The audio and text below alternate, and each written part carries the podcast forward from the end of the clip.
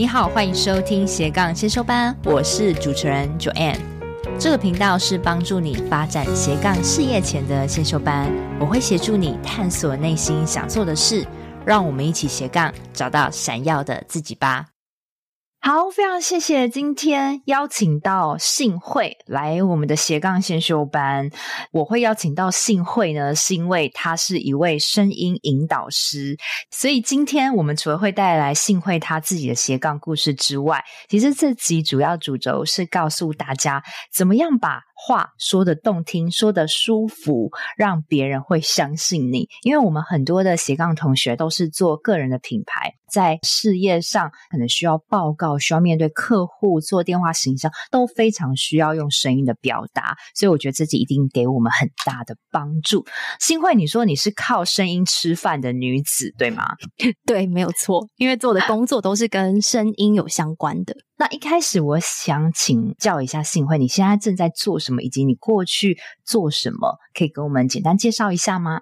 好，我现在最主要的工作叫做声音引导师。那大家可能对这个名称会有一点陌生，那你可以把它理解成歌唱老师或是声音教练。那这样你那个想象可能会比较清楚一点。所以主要就是在教别人改善唱歌跟说话的声音，就是利用一些发声的练习，然后看你有什么样的问题想要改善。比如说有些人觉得唱歌或说话说久了会很累。或者是音色不满意等等，那这些都是可以透过练习去调整的。那除了这个主业，嗯、算是主业之外，也有很多跟声音相关的工作。比如说，我们访谈这天的早上，其实我有去主持了一个活动，然后呢，我也有在录一些有声书或是配音这一些案子，都有在接。哇，你现在生活也真的很充实，也有点像我这样子啦。就是有时候我也要需要访问，嗯、有时候我也需要教课，就是有很多斜杠的主轴，但是还是为自己工作。我觉得应该是还蛮充实的现在吧。嗯，还蛮开心的。但是我觉得很酷，大家可能不知道，其实信慧的声音真的非常的温暖，很好听。其实他以前就是。电台的 DJ 也担任过乐团的主唱哦，所以你为什么会想要从这样的领域变到教导别人做声音的开发、声音教练？嗯、这一段过程是怎么样的转变呢？嗯，其实我觉得这个过程当然不是说一开始就设想好，好像一开始我就知道说哦，我未来会这样这样这样这样，然后变成声音教练，有点像是呃边走然后边得到这些机会，所以一开始。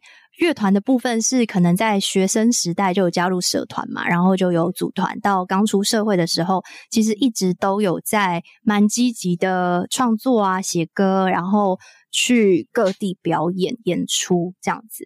那后来会想要去电台，是因为好像也是误打误撞，就是看到了诶电台有在征人，然后那时候是好事联播网嘛，那它还算是一个蛮大的商业电台，所以我就想说，诶那不然我试试看好了。其实也不知道说自己到底。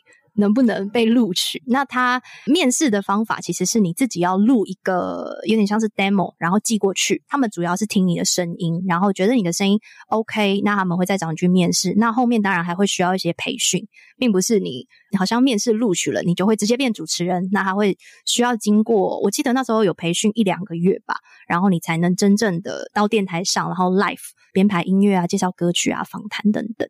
对，那结合了过去的这两个经验，就是诶又有唱歌，然后又有说话。然后那时候，因为其实我可能知道我自己的声音算是有一点天赋，可能声线还不错。但是我自己也会有一些问题想要解决，就是我也会觉得，哎，我的声线是不是有更多可能？所以那时候其实是我自己先学习，就是学说，哦，这个发声它可以怎么样的帮助我，怎么调整。那后来就学一学，就参加了我现在配合的这个系统叫做 VBS，我就参加了他们的师资培训。那也是经过了好长的一段培训。那这段培训的期间，其实跟刚刚我说的那两个经历都是重叠的啦。那经过培训之后。嗯然后他们也当然会有一些考试啊什么的，确认你可以教学，然后在这三年吧，我大概已经做三年了，就是在这三年内就开始从事这个教学的工作。那我觉得是还蛮有趣的，嗯、因为我觉得我过去的经验都可以派上用场。然后会有一些驻唱歌手，然后他们可能想要来学，或者有些是创作人呐、啊，或是有一些真的就是想要改变说话的声音。那我会觉得我刚好都有一些经验可以跟他们分享，或者是我也知道他们的痛点是在哪里，我懂在台上演出的感觉，或是我知道哦，那个说话呃，到底要怎么样修正，或是怎么样调整，所以我觉得就蛮好像。走到现在会觉得，哎，这些东西凑在一起，它好像有一个主轴，然后我可以透过这样子，嗯、我的能力去帮助到别人。哦，哇，我真的听完一个完整的经历，而且我又要说，这点点都是累积，就是你现在不要去小看你现在做的每一件事情，嗯、但是你现在做的每一件小事，它都要是你有一点感兴趣、有点热忱的。那你当然把这个每一件小事情都慢慢的累积，最后你会发现你现在做的事。都是过去的点滴，嗯、所以我觉得哇，真的老天爷跟你的家人也给你一个很棒的天赋，生下来就有一个很好的声音。嗯、但是我没有想过说，很好的声音还是需要培训。那我觉得这两个很大的改变，就是从。电台的 DJ、乐团的主唱，好像都是在台上的那个人，嗯、然后底下的人好像跟你是没有互动，就是只是啊崇拜你，觉得你唱歌很好听，但是变得你现在是另外一种角色，是深入民间吗？就、嗯、是这样吗？就是深入民间去指导，嗯、我觉得应该你会有不少的回馈感。你觉得，嗯，你去指导他们，你有什么样的感觉呢？嗯，我觉得 Joanne 的观察非常的细腻诶。我一开始的想法很单纯啦，就是会觉得说教学哦，就是把我会的东西讲出来嘛，就讲给你听嘛，教给你就好了。对，对，但是后来我发现，我觉得教学它需要的互动会更深入一点点。是然后，因为我又是做一对一的，因为声音它是一个很。怎么讲呢？很个人、很独特的东西，你要一对一的调整，其实它会调整的比较深入。所以我大部分都是做一对一的课程，这样子，它是一个更深入的关系，以及它会需要互相的信任。然后也在我这几年的累积里面，我发现我还蛮喜欢这个角色的转变，因为我觉得它会让我更深入的去看到一个人的进步，或是你会知道说，哦，他现在这个阶段可能是我以前。哪里的时候有碰过的，然后我应该要怎么的去引导他，帮助他，然后去激发可能更多他声音的潜能。所以我觉得是反而是能够更深入的去陪伴一个人的成长。然后现在觉得这样子其实还蛮有成就感的，因为你会看到哇，他进步好大，然后他原本做不到，然后变得可以做到。我觉得很有感，因为我现在也在做斜杠的教练，完全能感同身受。我觉得你现在做的并不是一个只是像以前当主唱一样单方面的输出，而是你可以得到别人的回馈的，然后你可以看着一个人从本来很菜到变得非常的专业。我觉得这个深深的成就感会让你快乐很久很久。我不知道你有没有这样子的感觉？嗯，我觉得那个成就感的回馈。是还蛮大的，就是有时候我都会觉得，当他们做到一个以前做不到的事情的时候，嗯、我会比他们还要开心。对对对，我也是这样子。那我们个性 很像，就是很鸡婆那样，然后又很希望他好，然后你会开心好久好久。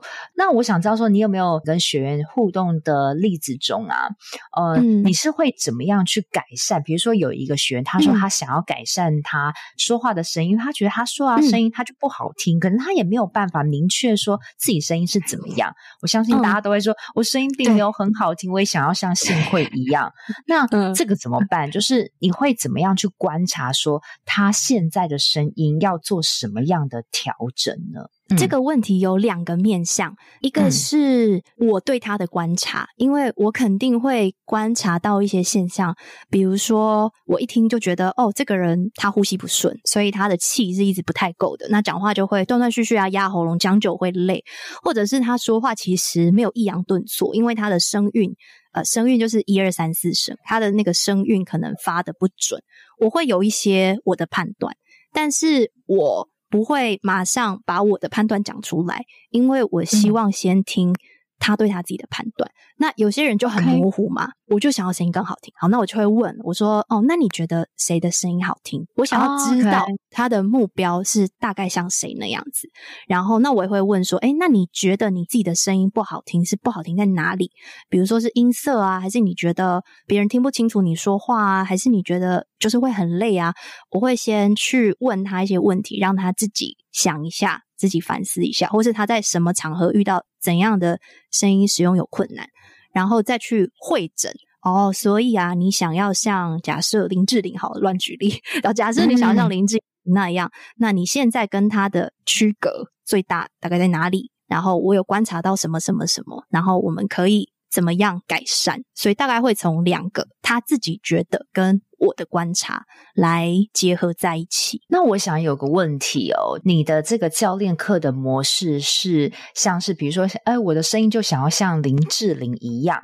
那你可以训练成跟林志玲一样哦，嗯、或是说我知道有一些人他是第三性别的，他会想要把比如说男生他变成女生的时候，嗯、他的声音是不会变的，但是他想要变成像女生的声音，然后他可能也害怕动到喉咙开刀之类，嗯、他都想要把它变成再女生一点，但是你知道其实这个本质是很难改变的。你会是真的会去，呃，去符合他的期待呢，还是你会帮他另找他自己的一个路？嗯，我有遇过这一种，就是，嗯，你刚说那两种我都有遇过，就是有一种就是我想要变某某某人的声音，嗯、然后另外一种就是真的是他可能是跨性别者，然后不管是女跨男、男跨女，他会希望自己的声音是朝向原本自己生理的异性的那一方。我有遇过这一种的，那怎么变？可以变吗？我觉得音质是不能变的，音质就是说你说话的声音，你的声音的本质它是不会变的，所以这种人我就会。在一开始就很明确的跟他说，我们的声音不会变成另外一个人的声音，我不会骗他说你可以变，但是音色可以微调。好，音色是什么意思？就是比如说，好，林志玲的声音就是很甜美嘛，很清亮。那甜美跟清亮，这就算是音色。那你可能可以透过一些发声练习，去让你原本的音质变得可能稍微甜美或稍微清亮一点，但它不会变成林志玲，它就是有点像是优化你的声音，你是变成你自己声音版本的。轻量版有点像这样子哦，我懂了，我懂了。嗯、那我们可不可以来做一个小小的游戏？你觉得？嗯、我想问一下幸慧，你觉得我的声音是什么样的声音？有没有可以改善更好？你觉得？我觉得 Joanne 的声音算是你的语。调算是偏中低的，然后在音色上面来讲，我觉得算是中间。好，中间的意思就是，呃，如果我们把接近小 baby 的哭声这种，嗯，那个叫紧，OK，那种音色叫紧。那接近可能老人或者是悄悄话说悄悄话，就是这种感觉。Oh, okay. 这种感觉叫虚，那我觉得 Joanne 的音色就算是蛮中间的，既没有特别紧，但也没有特别虚，其实是一个我觉得还蛮刚好的位置。虽然我没有想过要调我的声音啦，嗯、只是我想说，很多的听众都说，哎、嗯，可能听我的节目觉得他算蛮舒服。我说，可能是因为我的声音真的比起女生，嗯、又比起幸会，我的声音是比较中低频的。对，那嗯，我有没有改善的空间？就是变得好像更亮丽一点呢？嗯、我觉得像 Joanne 的状况，比较是要做一些声音的开发，因为你原本的低字、嗯、就是哎，原本那个标准其实就哎已经还不错，还不错。那中低其实本来就是给人家一种比较沉稳或是比较令人安心的感觉。那我觉得你的状况应该就是去开发，比如说我可以用中低的语调讲话。那我也可以试试看用一个比较高的语调讲话，那在某一些场合的时候我可以用，但并不代表我一直都要改成那样子。我觉得大概会是这样啊、哦，就是音色的调整，就是比如说我现在讲话是我正常，但是我如果用一个比较再更高一点点，就有点像弹钢琴一样啊，哆瑞咪发嗦拉西，就是如果可以再变得呃高一点点，那可能可以适用于。更不一样的场合，那我可以给人更鲜明的态度。那你觉得，如果我现在这个声音，我再调高一点点，嗯，你觉得我可以适用于什么样的场合比较适合？哦，好啊，那我们可以来试试看。那我们来请，我们来请 Joanne 就说一个，你就说一个，比如说什么，欢迎来到斜杠先修班，我是主持人 Joanne，就用你原本的正常的方式说说看。好啊。欢迎收听斜杠先修班，我是主持人 Joanne。这个频道是帮助你发展斜杠事业前的先修班。嗯，好，那你再试试看哦。如果刚刚你的声音是这样，那你试着有点像是说话升 key，嗯、你先做一个，你说一个，咦，有点像疑问句，咦，咦，咦，对对对，对对对，然后你咦到最高点的时候。哦你移到最高点的时候，再开始说，就是咦，欢迎收听斜杠先修班，这样。好，我来试试看哦。咦咦，欢迎收听，欢迎收听斜杠先修班，我是主持人 Joanne。对，就是不是不一样了？哦，对，但是有一点痛苦。嗯，我我觉得是可以做到，但是你要习惯，因为你会突然不习惯自己的高频。对，但是这个声音好像很适合跟年轻一点的族群，或是我突然我的节目 转型成这个儿童节目，可能需要，对不对？因为我这个声音，我现在的声线不适合给儿童，但是儿童声音都要亮一点。比较可以抓住人的这个耳朵，就是会让继续听的声音，可能儿童比较适合，或是你不用全部都这样讲，可能有一些地方，比如说你想要强调，或是你现在聊的东西话题不一样了，你就或许可以试试看。用不同的语调，那我觉得都是自己听起来会比较怪啦。你自己一定会不习惯。可是其实搞不好你给一个第一次听的人听，搞不好他会觉得，哎、欸，不会啊，我觉得这个声音哦，就是还蛮活泼的，有可能会这样子。对，真的超不习惯。但我觉得你刚刚说的很好，不知道有没有改天可以录一集，然后都升半个 key 或是一个 key 录完整集来给你听。看看 所以刚刚幸会有说到，我们如果你觉得自己声音很低，低到有点，有些人都觉得听不太习惯，或是你的场合是需要比较高频的话，那你刚刚可以用幸会的这个方法，就是咦，然后用咦，对，这个这个声音去说说看啊，好棒，好实用的一个方式哦。嗯、那我们回到声音啊，那你觉得如果是一个很吸引人、舒服的声音，它是需要具备什么样的特质？特别是我觉得对于业务的开发，它特别需要这个吸引人、很舒服、很安心的声音。它有没有需要具备什么样的特质？嗯，我觉得最基本的，就像是唱歌，你可能。要先把音唱准，然后拍子也要准，然后说话的话，我觉得就是你的咬字跟声韵。咬字当然我们不用求说，好像要播报新闻那样子那么标准，但我觉得起码你要让别人都听得懂你在说什么。那我不知道大家有没有一个经验，就是你去餐厅吃饭的时候，然后呢，那个服务生他就来介绍菜色，他就说：“哎，你有没有来过？我、哦、没有来过，帮你介绍菜色。”然后呢，你就会听他叭叭叭叭叭叭讲一串，可能那一串话他一天要讲太多次了，以至于他到最后已经有点，你就是根本听不懂他在讲什么。我觉得那样的状况就是我会觉得，哎，咬字没有很清楚，那别人会听不懂你说的话，就失去了沟通的最重要的元素。所以我觉得咬字。基本上要清晰，让别人听得懂，然后再来就是声调，声调就是一二三四声，就有点像是音乐的哆来咪发嗦这样。基本上只要有把一二三四声都发准，你说话自然会有一个抑扬顿挫。那有这两个，我觉得就是基本盘，你的声音应该不会太早。那剩下的就是说，看你是什么样的场合，比如说你真的是业务啊，或是客服，你会有比较多需要跟人。可能是第一次见面，或是陌生开发，那也许你的语调稍微高一点，是会给人家比较活泼、亲切、容易亲近的感觉。那如果你是主管，嗯、或者是你是需要谈判，你比较需要一些一点点、一点点的威严，或是一点点的巩固自己的立场，那也许像九 N 这样子中低的语调就会蛮适合的。所以这个就是看。你的场合跟对象，嗯嗯嗯，但是都是建立在你的咬字跟你的声音一二三四声一定要清楚。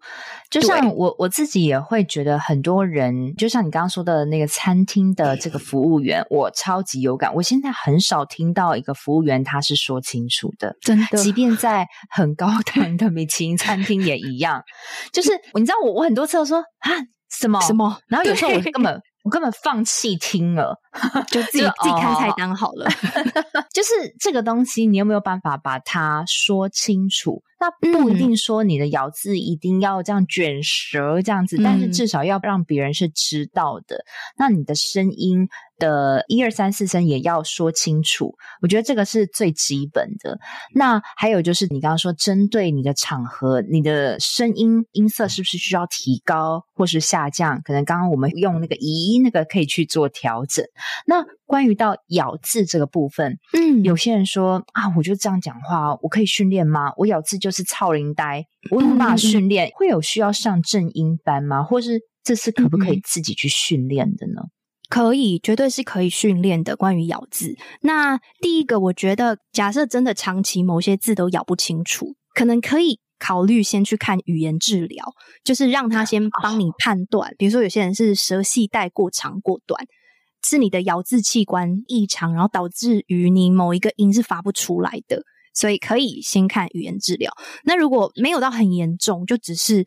知道平常说话就是比较懒惰，然后没有把它说清楚，当然是可以调整的。那像我自己在调整说话音色的时候，我也一定都会先从咬字开始调整，基本上就是会拿那个注音符号表出来念一次，因为其实我们的注音符号表有很多很相近的音。不知道大家有没有发现？嗯、就比如说 O 就有两个嘛，或是什么 A 也会有两个。啊、那对，它其实都是有些微的不同的，或者什么像安啊、昂啊、支、吃、诗、日、兹、此、思这种，可能其实你就是没有很清楚它每一个符号要怎么发。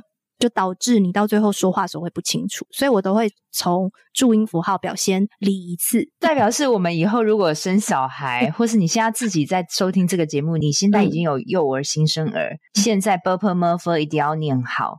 你没有教好之后，可能 要重新在已经已经迈入职场的时候，还要来找声音引导师。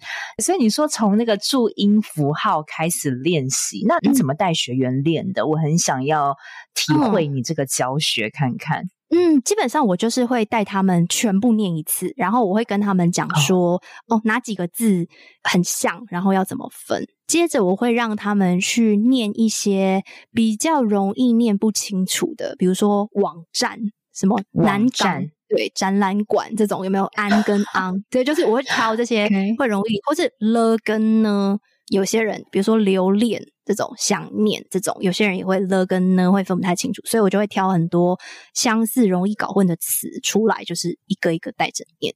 对，但我觉得还有另外一个影响，有可能跟你的母语有关系，因为有些人可能是被阿公阿妈带大，可能阿公阿妈是跟他们说台语，比如说在台语里面，台语就是没有 “ㄈ” 这个字这个发音，所以比如说阿妈带大，他可能就会。蜜蜂，他就蜜蜂，不是蜜蜂，所以他可能某一些字就会发的。台湾狗语啦，对对对对，嗯、那就会去这个，我觉得就是看每一个人的背景跟他的习惯，这就是我说我觉得声音调整很个人，因为每个人你说咬字不清，他有可能是安跟昂分不清楚，或是他是支跟呲分不清楚，所以我就是带他念，然后观察他是哪一个音发的比较不准，然后可能多练习，就每个人都会不太一样。OK OK，哦，我觉得真的很不错诶。就是如果你现在开始觉得你的工作需要讲话、唱歌也好，要上台说话也好，有时候你的这个声音，嗯、它的音色啊、呃，跟这个咬字，确实会影响整个听众对你的感受，影响非常非常的大哦。那我我想提到你现在的正职事业，就是你现在是主要是协助别人，比较多是。改善唱歌这个部分，啊、呃，我我觉得这个很酷很酷，因为现在开始有好多的 YouTuber 都在做相似的领域。然后你知道有一次我就在听唱歌，因为我不是一个很会唱歌的人，然后我就一直听一直听，然后我就会突然就是跟我朋友说：“哎，会唱歌的人我好羡慕哦。”然后我朋友就说：“唱歌都可以练习好吗？”都可以去学。嗯、那我想知道说，是不是真的唱歌不好听的人，他真的可以透过你的模式、你的教练，变得唱歌好听动人？真的有可能吗？有啊，有可能的啊。不然为什么这么多人要去学呢？就学之后，真的就有机会可以当歌手，嗯、或是啊、呃，真的出唱片。但是，真的当然很。看你的机缘啦，嗯、只是说，对，这会不会真的是一个唱歌不好听、五音不全？他真的可以透过训练变成听起来是算好听、舒服的声音，是有可能的吗？是有可能的。那我觉得还是有分两个层级，第一种就是像你说五音不全，嗯、就是可能对于音感就是很不敏锐啦，就是你弹两个音，他可能会分不出来哪个比较高比较低。这个我觉得有一点点天生，就是有些人他就是天生就听得出来，而、啊、有些人就是天生比较听不出来，但是可以训练。因为我有那种原本音感很不好的学生，然后我就告诉他怎么训练，但是他需要时间，就是你可能要练两三个月到半年会有改善，唱歌会变得比较准。这是第一个层次，那第二个层次比较像是怎么样变得更好听。嗯、其实唱歌一样啊，就是你的音色，你有没有很多种音色可以选？比如说你的真音不要唱到某一个音域就变得很尖很难听，或者你的假音不要太虚，或者是除了这两个以外，你还有没有别的音色可以选择？比如说比较宽的啊，比较甜美的啊，比较轻柔的啊，这些东西你都把它训练起来，嗯、那你唱歌就会变得比较丰富、比较多元，就人家说比较好听。哇，自己声音的变化其实真的可以变到很大。不论是改善自己唱歌，嗯、或是说改善自己说话的态度，都非常的不一样哦。好，那我想要询问一下幸慧啊，你觉得现在我们很多的人，他们都在做个人品牌，非常也需要声音，嗯、比如说直播或是做 podcast 等等。嗯、那你觉得，因为他们现在可能面临到选麦克风的部分，那我知道说麦克风可能有。各种型号太多太多了，对，嗯、那现在可能也说不完。但是你觉得要怎么样去挑选一个属于自己合适的麦克风？因为我知道有些麦克风它是电容式，它声音会比较清脆，啊、嗯，比较细致。嗯、那有些麦克风像我现在这个 Shure MV 七它是比较温暖派的，是动圈式的。嗯、那嗯呃，它的价格可能你说两千多到上万、十几万都有。你觉得我们在一般的小资族？好了，在挑选麦克风可以透过什么样频段的标准呢？我觉得就像刚刚 Joanne 有提到嘛，麦克风其实就分两个大种类，第一种是电容，然后第二种是动圈。好，那它技术性的原理，我们就先不要在这里讲太多，反正大家可以自己上网去搜寻。对对对。我觉得大家会想说，哎，我的声音适合什么样的麦克风？但我觉得还有一点大家比较容易忽略，就是你要看你录音的环境是什么。就比如说像电容，嗯、它确实录起来会比较清脆，其实它声音会比较清楚，跟音质比较好。那就是因为它很敏感，所以它会录到很声音很细微的变化。那所以你的环境也要相对安静，最好是你是在录音室，或是说，哎，你家真的会有一间房间是很适合你录音的，你再买电容。因为如果像我是在可能客厅宅录。那我就不适合电容麦克风，嗯、因为可能连什么冰箱的声音啊，或者是什么冷气的声音，它都会录到。那其实就动圈会比较适合我，所以我觉得除了考量自己的声音，你还要考量你的环境。那嗯，型号的话，我们也。不要做太多的推荐，因为讲不完，那个价位落差太大。嗯、但是我觉得大家就是可以以大厂牌为主，比如说像我这支也是 Shure 的，嗯、对，或是什么像铁三角，或是它原本就是做跟声音相关的制品，什么耳机、麦克风这种。我觉得就是以大厂为主去选择，应该就比较不会踩雷啦。诶，那有没有比如说我的家的呃整个隔音也算好，嗯、但是电容式它又比较清脆一点点。那如果说我我的声音是比较中低频的话，嗯，我适合选清脆的吗？嗯、还是我适合选比较？呃，哦、比较稳的、沉稳的这种，嗯嗯嗯，我有没有需要选一个相反，跟我声音相反的麦克风？哦，我觉得这个就是看你想要什么效果。诶，如果说你今天是一个可能中低频比较多的人，哦、但是你还蛮希望你的声音可以再多一点高频，增加一点清脆的感觉，那你就可以选有那样子特性的麦克风。大家可能可以去找他的开箱什么的，他会有一些每一个麦克风都会。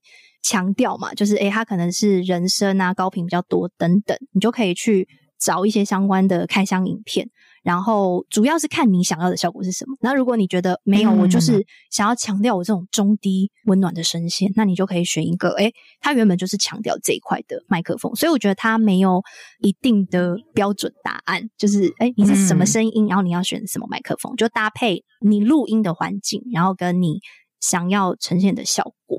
我觉得大家做个重点整理，就是哦，我们可以先看自己家里的环境。如果家里环境真的很吵，我们选动圈式。嗯、那我们可能就 Google 一下动圈式有什么，那你就选个大厂牌嘛。然后呢，你再去根据，比如说，你可以听过很多的 Podcaster，你会知道说，嗯、诶，这个 Podcaster 我是喜欢这样子的感觉。比如说，你喜欢我的节目或是性会节目，可能我们的声音都是比较温暖的。那我们的声音就是动全式的这种感觉。嗯、那如果你喜欢比较高亢的，我觉得你可以去听自己想要的部分。哦，那还有就是我们刚刚就是提到很多关于声音的开发的这些小技巧。那幸会你你说你是一个 靠声音吃饭的女子，你有去保护你的喉咙吗？你有曾经，嗯、还是你其实有保险？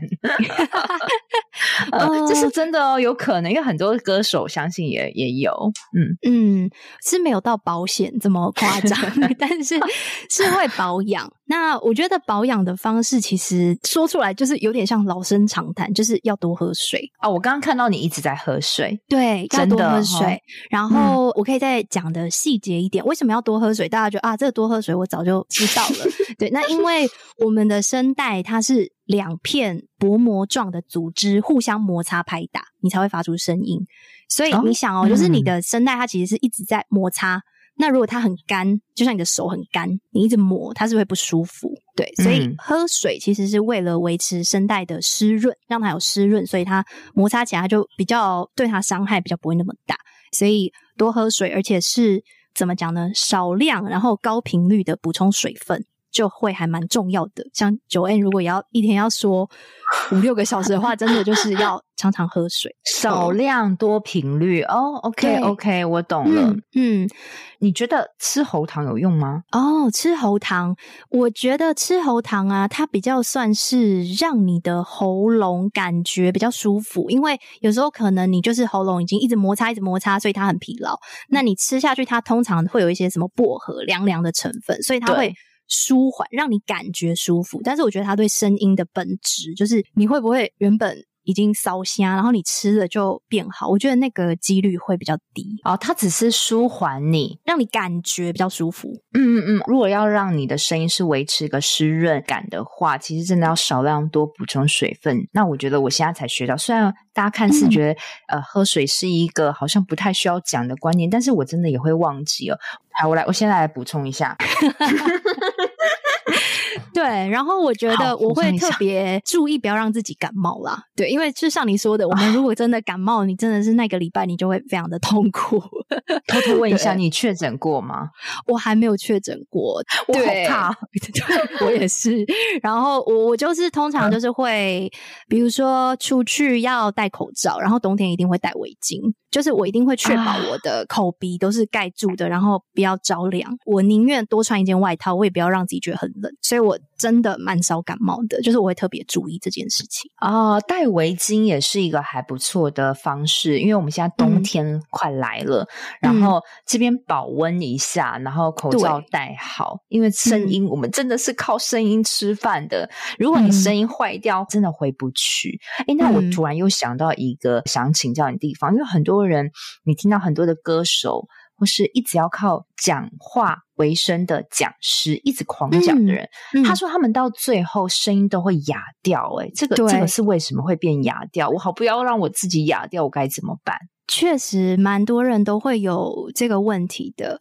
不要让自己的声音哑掉，就是除了你的，你要确保你的发声动作是协调的，这个就会比较技术一点。很简单的来讲，就是你要确保你的呼吸是支撑你的声音的，然后你的声带在发出声音的时候不会过度的挤压或是过度的用力，就是跟你发声协调会有关。嗯、然后第二个，我觉得你其实还是要限制。你说话声音的使用，就比如拿我来说好了，我觉得声音会不会累这件事情可以训练。就比如说我以前也是可能唱歌一两个小时，我我也会沙哑，我也会烧声。但现在因为我我一天其实我都有时候我要上七八个小时的课哦，连续。你更猛，对，我就是要 上七八个小时，然后有时候你还要录音什么的，所以那个使用量会非常大。那我觉得你要让自己找到一个。我使用的上限，就比如说，我觉得我如果真的教七个小时，已经是极限了。但是我有可能其他的朋友，他是更拼命，就是我我一天就要教九个小时、十个小时，也是会有那一种，但是我不会把自己 push 到那个极限，所以我觉得反而是你要去量力而为，观察你的声音，知道哦，我用到大概比如说六个小时，我觉得差不多了，我今天要休息，那你的工作可能就不要排。嗯超过这个时数，因为你声音的伤害是不可逆的。就如果你真的真的坏掉，就没有办法再回去了。这个如果长茧啊，或者长些，我也很怕，我也很怕说，oh、我十年后我还不可不可以继续做现在这个工作？那我当然现在就要好好保养，而且我要量力而为，自己去控制你那个使用声音的时间。每一天你要给他一个上限，千万不要嗯把自己操爆。嗯对，真的真的，因为这个声音真的是坏了之后哑掉，就真的回不来。我看到好多人很年轻，他不知道为什么是变成这样，真的很可怜。那我想要问的有一个问题是，我有观察到很多人都说我丹田很有力，或是说我在说话的时候，我发觉很多人他是用喉咙，但是我。我其实从以前不自觉的，我会会用我的丹田，会用的我的腹部去出声，所以其实有时候讲话讲久，嗯，我比较没有像一般人一样容易累。对，嗯，那用腹部这个部分，新慧可不可以来教我们一下，我们怎么样用腹部发声，然后用腹部去讲话呢？其实像 Joanne，你刚刚有说你原本天生就是用这样子的方式说话，所以其实你原本就在一个比较良好的发声习惯。那对于一般人来说，好了，如果就大家会常常听到说什么丹田发声，或是肚子要用力，我觉得你可以把它理解成啊，我觉得这个部分我们可以从腹式呼吸开始讲起，就是当我们在讲丹田要用力，或是肚子要出力的时候，我们要想说我们发声的源头。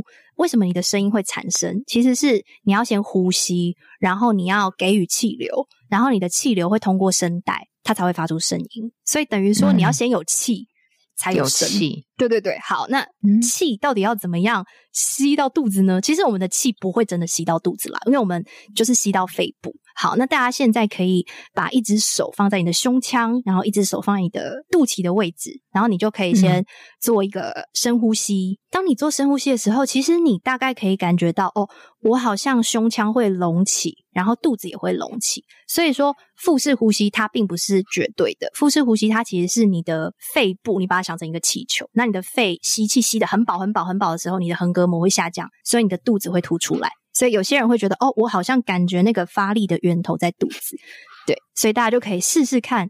做一下这个腹式呼吸，就是首先你要吸气吸很多，多到你的肚子有一点点凸起来。那有些人他可能比较紧张，工作压力比较大，他确实身体很僵硬，他确实感受不到。我有教过这种学生，他感受不到，就是我肚子就是不会凸起来，怎么办？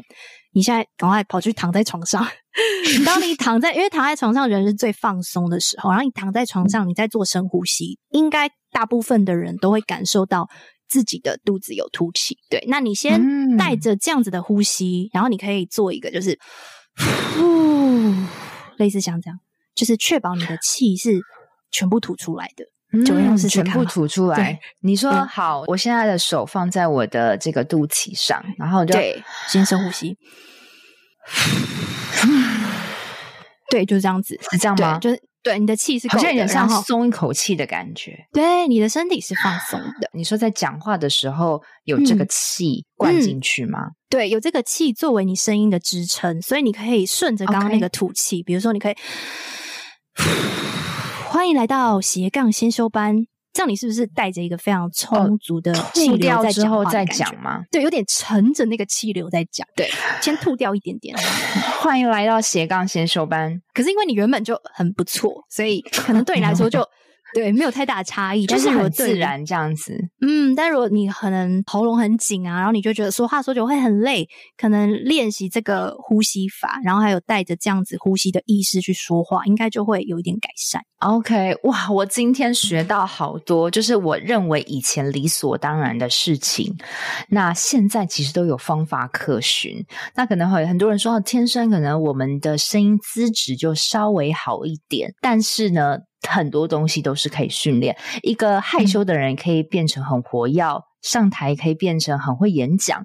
那声音原本你觉得没有那么动听的人，也可以经过像是信会专业的引导，你也可以变得很好听。好，我觉得今天真的学到好多好多看似不足为奇的事情，然后可以变得就是你会觉得自己好像是可以被改变的，可以让你的粉丝会透过你的声音更信任你，更你可以更抓住他们的目光。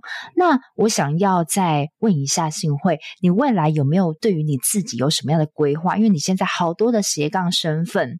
那你未来还会想要继续做这个声音的教练吗？还是其实你有偷偷的储备什么样的计划可以跟我们分享的吗？嗯，我觉得我未来还是会想要从事这种声音引导教学的工作，因为目前我就觉得还蛮有趣的。然后可能因为自己有兴趣，嗯、所以也都会一直研究啊，然后一直去上一些课程啊等等。然后我觉得可以把这些学到的东西继续帮助别人，是蛮好的。然后我也会考虑。或许之后可以，因为我现在是一对一的课程比较多，所以或许之后可以有像是团体，可能小型的工作坊，或者是线上这样子的方式去引导，那就可能可以让更多人可以来上这个课。那当然，各式各样跟声音有关的合作，就比如说什么有声书啊、配音这种，我都还蛮欢迎，也会蛮想要合作的，因为我的个性好像就是。嗯我会想要有很多不同样的工作内容，你的生活。对对对，如果说只有单一，我好像久了也会怕自己觉得无聊，所以可能个性原本就是这样子，所以我觉得目前就还蛮喜欢。这样子的工作，然后有更多合作的机会，也都是很不设限。哇，你真的是一个，又再说一次，你真的就是靠一个声音吃饭的。对，就是呃，我觉得很蛮蛮好。你说有声书啊、配音啊，如果你现在要听到这一集节目，都很欢迎你找新会，嗯、因为他对声音，他就是很喜欢声音这个媒介。其实我也是，我常常跟我的听众讲，我说我为什么做 podcast 之后，我越来越喜欢声音。虽然我不是 DJ，也不是歌手，但是我好喜欢声音，是因为我。觉得声音是一个恰当好处的距离，嗯，我不知道你们那种感觉，就它不像视讯一样要开着，就是要化妆，有一种战战兢兢的感觉。哦、但是呢，它又不会像文字一样很冰冷。你你声音其实，你比如说你闭起耳朵，我听信会的声音，我会听得出他的一个态度。他虽然诶、嗯欸、有点，你声音是亮亮的。好，亮亮的、干净的，但是其实它又有带一点很坚强、很坚定的这种感觉。我觉得你声音是这样子，那其实会带出你很多的感受。嗯、那大部分的人他听你讲话，可能都是戴着耳机，可能他走在路上啊，嗯、或是看你的 YouTube，其实你的声音是植入他的耳朵里面的。所以它是可以跟你的心是可以连在一起的。嗯、我不知道你有没有这样的感觉？就像我很多听众，他听完我的节目，他就觉得好像他其实认识我的这种感觉。哦、对对对对，我觉得你刚刚那个形容很好诶、欸，就是恰到好处的距离。嗯，我蛮喜欢的，真的是 恰到好处，不要太靠近，但也不生疏。嗯，那我就露声音，嗯、那我可以舒服的透过声音 podcast 这个媒体，我们两个其实都是呃，嗯、透过这样的方式传达给别人我们的信念、我们的价值，我觉得很棒。那呃，新慧，你现在目前啊有什么样的服务内容？如果说听到我们这一集的同学，嗯、他有想改善他的说话，嗯、或是他甚至是想要斜杠当歌手，嗯、但是他想要训练声音。哦，他该怎么联络到你，或是你有什么样的服务项目呢？好，大家都可以在 FB 跟 IG 找到我，就打信会，信用的信，智慧的慧，然后声音引导师就可以找到了。然后刚刚 Joanne 提到的改善唱歌或说话的音色，这种一对一的教学本来就是我很擅长，而且一直在做的，所以都可以联络我。嗯然后，如果你从来都没有上过我的课，是有免费半小时的咨询，所以我可以先听你的声音，然后可能给你一些意见，可以稍微协助你调整。嗯、对，那如果你有一些想要客制化的课程，比如说我之前也有到企业或者学校去做讲座，这种的讲座活动也是可以。来跟我接洽的哦，然后当然有声书配音这些都是非常欢迎的。反正就是一个靠声音吃饭的女子。对，我好谢谢，我觉得很棒。今天这集带给我自己好大的帮助。我不晓得我的声音是有办法提高，因为其实我一直对我的声音的低沉，我觉得是不是不太好？好，那我觉得哎，其实也没有，就是说我本来就是这样的声音，但是如果我切换到不同场合，感觉我可以有好多不同的变化。就是好像是一个机器一样，嗯、我可以哎调整到这个声频，我就可以靠这个声音讲话。我觉得还蛮不错的，就是 多一个我的感觉。然后今天学习到很多很有用的技巧，嗯、那真的学到很多，非常谢谢幸会。那需要幸会的这个三十分钟免费咨询，我会把这个链接放在节目的内文里面，然后欢迎有需要声音引导的同学都可以找幸会。嗯，谢谢，谢谢你哦，谢谢，拜拜，拜拜。那在节目的最尾声呢，跟你做个本节重点整理。这集我学到好多关于声音的变化，非常谢谢新会。那首先第一个，新会有提到说，音质是不能改变的，但是音色是可以的。你可以用咦。你先把自己的 key 先升到某一个程度，那你用刚刚这个 key 让你的声音变成是优化比较高频的版本，那你这种声音也可以符合很多的场合的需要。再来第二个，他有说到，如果吸引人舒服的特质的声音是你咬字咬是清楚，还有你的声调要念清楚。就像是你的一二三四声，你必须要念清楚，才会有抑扬顿挫的感觉。再来，如果你必须要面对直播，你可以把你刚刚我们提到的这个音色的音频稍微语调提高一点，可以让人感觉到比较亲切。那如果你需要的是谈判，需要比较有威严的感觉，那你可以把你的声音再放中低频。第三点，如何训练咬字呢？如果你发现你长期咬字不清楚，也许你需要先透过语言治疗，先确认你的咬字的器官是不是异常。那如果没有太大的问题的话，你可以拿注音符号表，先把你几个念不清楚的音，针对这几个注音符号去不停的练习，再做调整。那第四个，如何选对一个好的麦克风？特别是我们要直播或是录 podcast 的话，麦克风非常的重要。那因为麦克风它有分电容跟动圈式的，电容就是像是比较清脆的声音，它可以收得到很多声音的细微，它的感觉是比较亮丽的感觉。那动圈式的麦克风，就像我现在的这一支麦克风，你会听到是比较温暖、比较饱和的。那如果你家里的环境很吵，那你需要考虑的是动圈式麦克风，因为它比较不会收到太多细微的声音。电容式反而是会收到比较多细节的声音，但是它表现的也还蛮好的。首先，你也是要先确认一下你的家庭环境，还有你也需要想一下，你想要你的声音是变成哪一种的感觉，再挑一些大品牌，其实就差不多了。那接下来第五点，我有问到幸慧啊，因为他毕竟是靠声音吃饭的，那他是如何保养喉咙的呢？他说，你必须要少量多喝水，然后不要感冒了，要尽量让口鼻盖住，然后冬天也要戴围巾去保暖你的喉咙。那你也必须要先知道你自己一天的声音使用量是到什么程度，你千万不要失去了负荷，不然你的声音就会逐渐朝向沙哑的感觉。最后一点，如何进行腹部发声呢？首先，你必须要先呃，让你的手放在肚脐的下围，然后你先让你的腹部是吸饱气的状态，吸到最后，你必须整个吐出来的时候，随着这个气再发出声音，你的声音是会呈现气比较饱满的状态。好，那非常谢谢这次信慧带给我们好多的帮助。如果你听到这集，你觉得我们这集带给你很大的启发，很欢迎你到 IG tag 我，让我知道你有听到哦。我的 IG 的账号是 follow 点 Joanne，F O L L O W 点 J O A N N E。你可以用限动 tag 我跟信慧，让我知道你有收听这一集。那希望这集对你有帮助。我们下周见喽，拜拜。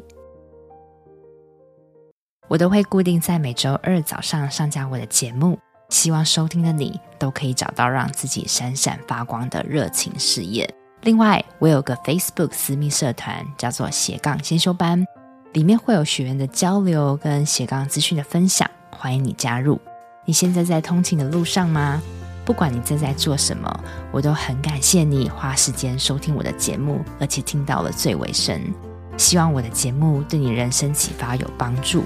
如果你喜欢这集，很希望你拨空帮我到 Apple Podcast 留言评分，这对我来说是最大的创作动力。非常感谢你，我们下周见喽。